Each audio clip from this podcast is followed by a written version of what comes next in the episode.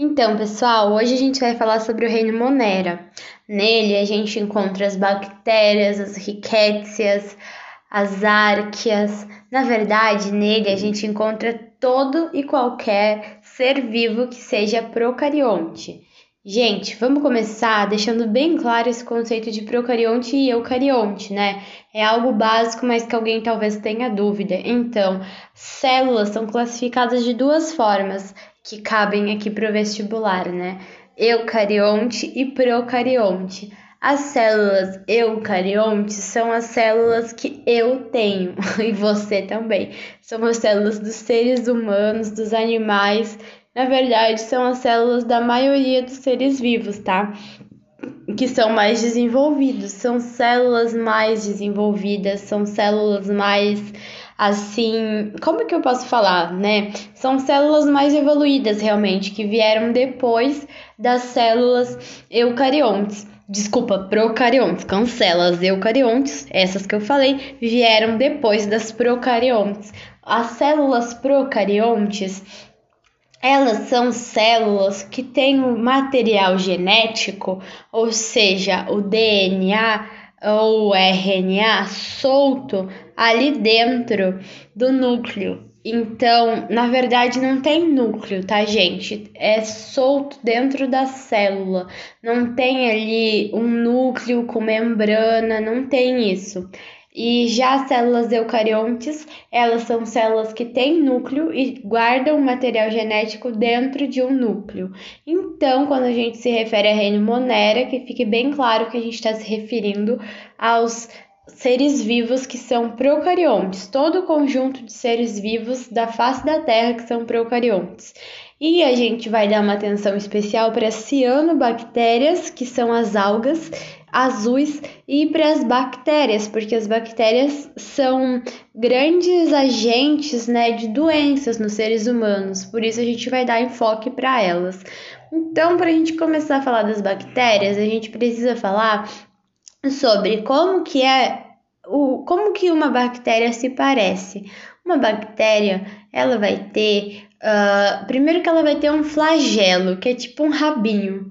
Ela vai ter o flagelo Daí ela vai ter uma, uh, ela vai ter uma parede celular, então ela vai ser uma bolinha com uma parede celular e um rabinho, que vai ser, uh, então a parede celular vai ser composta de mureína, que é um polipeptídeo, que é um peptídeo glicano, desculpa, não é um polipeptídeo.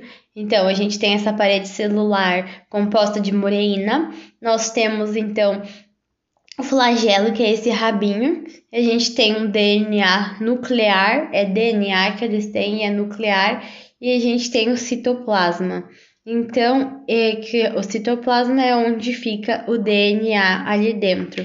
É uma célula bem assim, bem simples, e que é uma célula que ela é bem simples e que ela não tem ali o núcleo, ela tem então o material genético, DNA solto ali no citoplasma, daí ela vai ter o vai ter a parede celular e vai ter ali o flagelo, e é isso. É, é assim que é uma bactéria.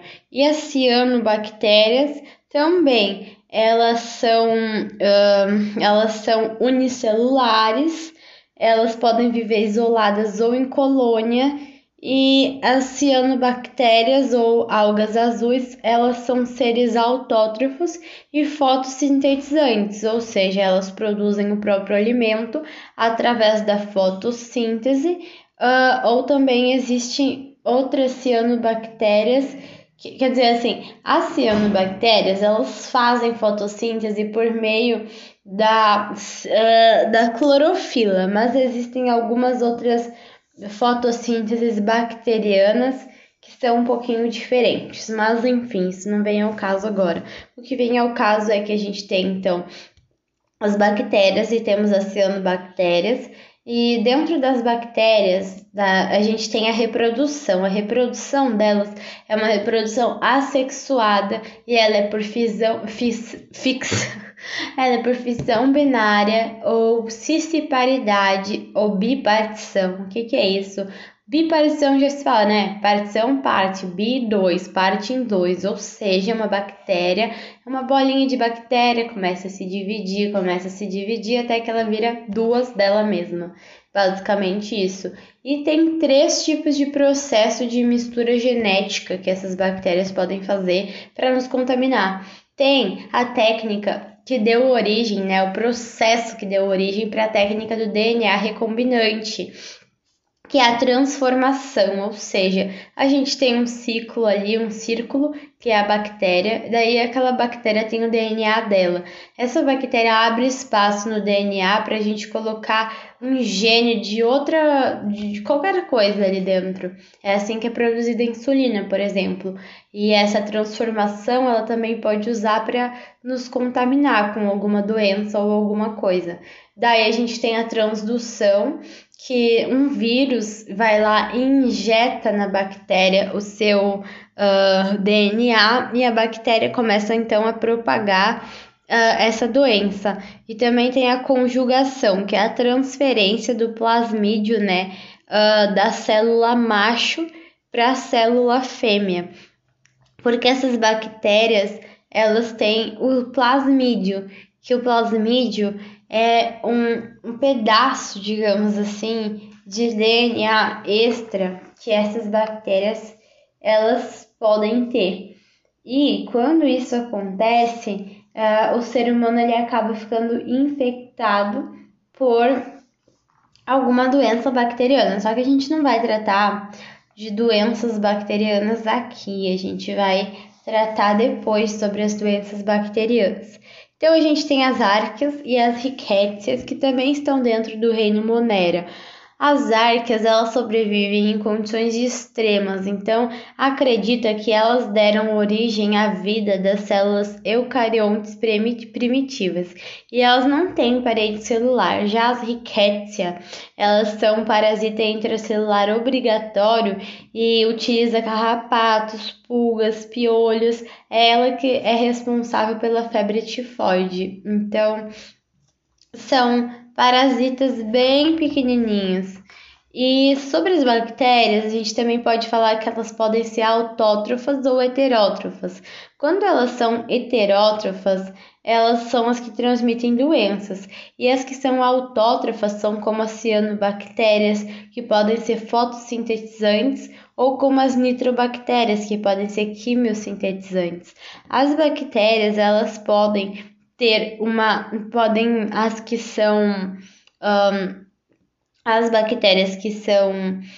Um, na verdade, assim, qualquer bactéria, ela pode ser aeróbia obrigatória, aeróbia facultativa, aerotolerante, aeróbia obrigatória, ou ela pode ser uh, também micro, uh, é, micro, micrófoba, ou seja, ela pode ser obrigatória quando ela tem que ter oxigênio para existir, facultativa quando não precisa, mas tanto faz, anaeróbia obrigatória, ou seja, ela não pode viver em um local com oxigênio.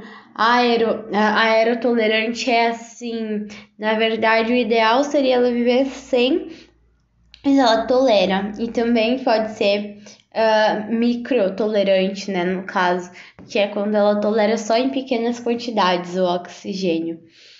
Um, e basicamente uh, as bactérias autótrofas elas fazem uh, uma fotossíntese que é com uma bacterioclorofila. Isso é interessante também de saber. E daí a gente fala sobre a morfologia das bactérias. Elas podem ser cocos, streptococcus, estafilococcus, isso é assim. Cocos é só uma bolinha. Streptococcus são assim, tipo um colarzinho de miçanga, umas quatro bolinhas uma do lado da outra, coladinhas assim. Estafilococcus são as que são em formato de cacho de uva, sabe? Que tem assim um triângulo para baixo os bacilos, que são em formato de bastonete, os espiros, que são em formato de espiral, e também tem uh, o espirão, que ele é em formato tipo de dente, assim, mas tem que ver a foto. Mas basicamente de bactérias é isso. E daí a gente também pode falar de antibióticos, uh, mas eu vou falar depois de antibióticos.